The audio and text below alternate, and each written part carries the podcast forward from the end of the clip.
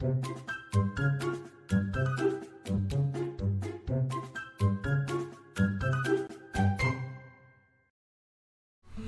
大家好，欢迎收听《给个说法》，我是德意法律事务所的林小编。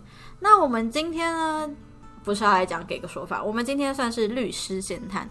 那我们今天要聊的呢，是有关于律师国考，跟你是否要继续从大学深造研究所的考试要怎么准备。今天的来宾是我们的周律师。听呃，听众朋友，大家好，我是周律师，大家好。是，那周律师今天不用紧张，因为周律师其实，在我们的不论是在给个说法，或是在我们的律师闲谈，你算是目前还算是新人，新新人。对，那我们今天可以慢慢聊，不用太紧张。只是今天主要邀请您，是因为你看现在其实差不多到毕业季了。对啊，那以我们就是我们这边大部分都是法学院毕业的学生嘛。嗯，那有些人会走实务，一开始可能就决定我要走实务；有些人会选择国考，嗯，他想要往法院、检察官或是律师这边去做准备。那你当年，你可以跟我们分享一下，你当年在准备考试的时候，你是怎么样选择你要考律师？因为有些人会说，我就是想要考检察官，或是我就是想要考法官。为什么你选择律师呢？应该这么说，我当初抱的心态是一种觉得我都念法律系了，觉得有律师这个证照，起码我以后不从事律师工作，我的起码有个律师证照，我可以加分。嗯，对，就是一个投资的概念，就是你有起码证明你有基础的能力，因为一张证照等于代表你有一个基础的能力，可以通过律师的考试，代表你对法律的掌握程度跟运用程度可以通过国家的考试。我相信公司行号看到你有律师，不管你有没有通真正成为一个正式的律师，只要你有通过那个资格考，我觉得都是一个加分项目。我觉得我当初是一个作为一个很实际的考量。嗯，所以这是你在学生时期，可是你后来知道说，其实我们律师及格以后啊，就是律师考试及格以后，其实你一定会变成正式律师，因为你要受训，然后你要进行实习，在经历过这一段期间，你才会成为一个正式的律师，你才会拿到所谓的律师证。嗯，所以他跟一般人可能想说，哦，我考完试我就成为某一个职业是不太一样的。我们中间多了一个实习的过程，所以其实说您当初这样想，其实这是一个投资，也是一个，我相信蛮多法律人其实他们也在想说，哦，我毕业以后可能不确定我要干什么，也许我会进公司做法务，对，也许我会后来决定说，哦，我去法院做书记官，做法官。公务人员公务人员嗯。都有可能，因为其实你说法律层面的公务，呃，算是公职吧，其实也蛮多的。嗯，其实很多地方他们都有需要法律这个专业的地方，法律这个专业的部门，法律这个专业的人员。嗯，所以其实你真的说我们在大学毕业以后要找这个出路，其实不难。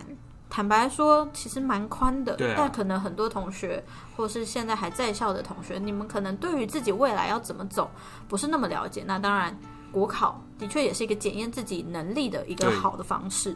毕竟我们大学念了，有些是四年制，有些是五年制，念出来以后去考一下国考，你可能还没有想法，但我也会觉得，诶，可以去考一下。为什么？你去感受一下你自己的能力到哪里。对啊，在国家考试中，你有没有办法拿到书记官、拿到法官、拿到律师、拿到检察官？你可以再去评估你要不要再继续备考。所以，其实，在国考上，我相信蛮多同学都可以把这个当做一个小小的目标，你也可以做一个测试自己的能力。那周律师，你那时候在准备律师考试是大概怎么准备？我觉得哦，不知道大家听众朋友有没有听过所谓的一本书主义？像我就是一个很一本书一呃一本书主义的奉行者，就是我会把一本书读到烂，分了好几遍，然后把里面所有的见解、实物，通通都读到烂古光烂熟。嗯我觉得就是基于我的吸收能力，我觉得一本书就够了。有些人会觉得我要不要用哪个解题书，要不要用哪个教授参考呃教科书？我觉得哈，就是你有一个办一个一套自己的思考逻辑出来，跟一套运用逻辑出来是最重要的。最怕最怕就是所谓的你有很多东西，就像炒一盘菜一样，你有很多料，你有很多食材，但是你从头到尾都不知道怎么用。嗯，对，对我来说，我觉得准备考试或者是准备其念书这个方面，我都觉得我就是我可以掌握到什么程度，我可以把我掌握的东西运用到最好。因为自己自呃自己在练习题目的时候，就是觉得你掌握的东西越多，你反而就是你反而不知道如何下笔，不如就是建立一套自己的思考逻辑跟一套答题的标准，我觉得这是最重要的。嗯，是。那这边我也帮周律师稍微小小补充，其实不论是哪一个专业的考试，相信如果像尤其到大学啦，范围一定大，嗯，然后内容一定深，然后一定广。那大家其实学生时期在准备考试的时候，每个人都有自己的一套逻辑。这件事情其实可以套在国考的准备上。你看，我今天我的民法那么多章节，我到底什么地方要加强？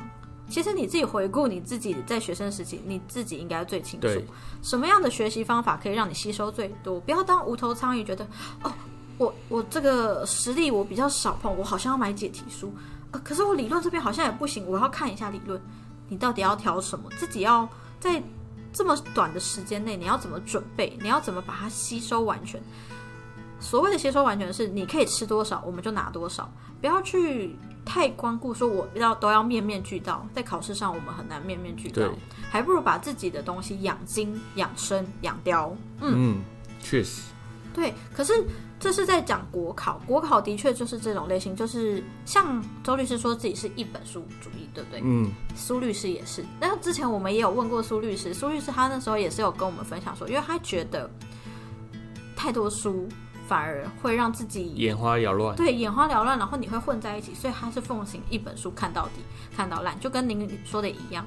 当然，每个人都有自己适合的方式，所以这边也只是周律师提供他们自己的经验分享。嗯嗯，那怎么样才适合你？其实大家都可以去做一下尝试，去了解。嗯，那可是呢，研究所就不一样啦。研当初你好像是律师考试跟研究所都同一年考上。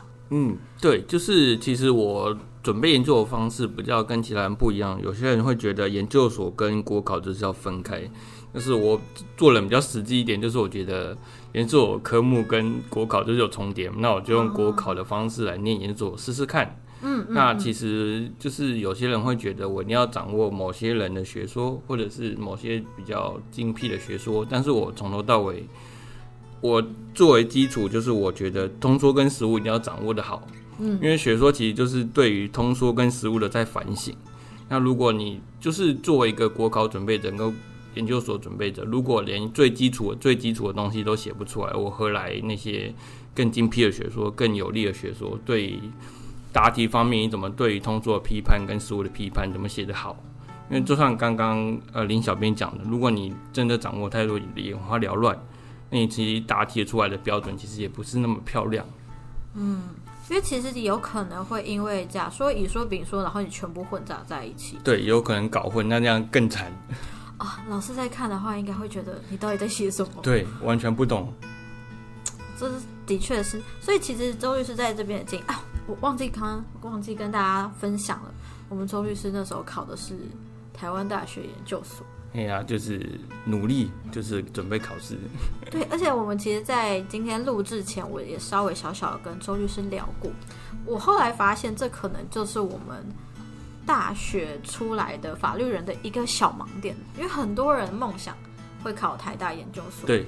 那我我自己是没有准备研究所的人，因为我是比较倾向我喜欢实物，我喜欢实物作业。那对于理论的钻研，我可能就没有那么有兴趣。但周围身边还是有一些朋友啊、学长姐、同学、学弟妹是梦想要继续考研所，而且甚至可能是有想要追随的教授。嗯，那台大研究所真的是蛮多人的第一志愿。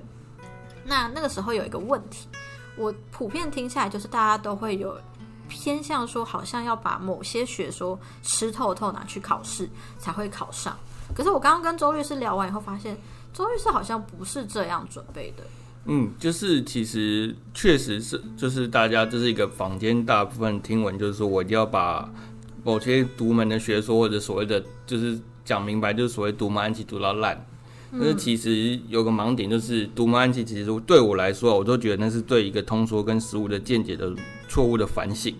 那同样的基础上，刚刚所说，如果你连通说跟实物在说什么你都搞不懂，那你怎么用那些独门暗器或者更精辟的学说来反省？就是通说跟实物的错误。那如果都没法掌握，那你怎么写的漂亮、写的精准、写的有像对于改题老师你抓到他的点，这样才会更加分。不是说我把独木案记呈现出来，改题老师就会出吃这招，而是说你怎么知道他在用在哪一部分，反省哪一部分，这才是我觉得这才是改题老师想要看到的地方。所以我觉得一切准备研究所，我觉得还除了确实独木案记确实是一个加分的项目，但是。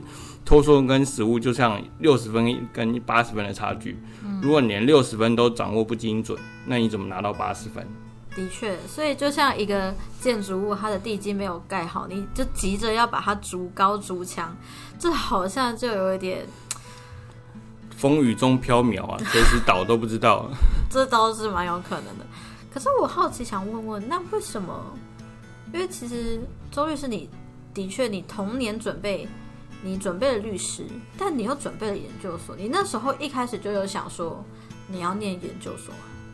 哎，其实，嗯，就是说实在话，我觉得研究所就是一个加分项目。就像我回到一开始说讲的，就是一个投资，就好像你是一个老板，如果你看到一个一个同样应征来面试有三个，嗯，其中一个研究所学历，那一个就是那个研究所学历就会让你老板觉得眼之呃眼睛为之一亮了。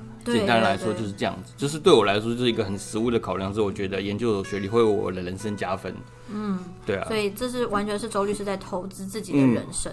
那你在研究所这几年，你有觉得因为念了研究所，感觉有什么差别？我觉得有差哎，因为其实研究所跟大学最大的差别就是你有没有跟在教授旁边一比一学习，呃，跟在旁边一对一学习啊，就好像家教跟。大班课的差别就变成研究所之后就变成家教课，所以你会跟在教授身边学，所以你会从教授身边学到他怎么分析法律、研究法律，跟对于一个实事怎么看法。所以跟一个大学最大的差别是，从大学应该是学基础知识，嗯，研究所变成你要怎么运用你的知识到个体的案件跟实务上，所以你的思考逻辑上会更为精辟，嗯，跟独呃独到。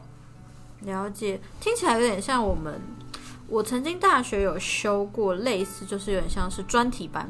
对，那一整一一整个班就是人超少的，所以基本上老师很有时间，每一堂课可以一组一组来跟你讨论说我们专题要做什么，然后我们要研究什么方向，我要找什么判决，或是可以参考。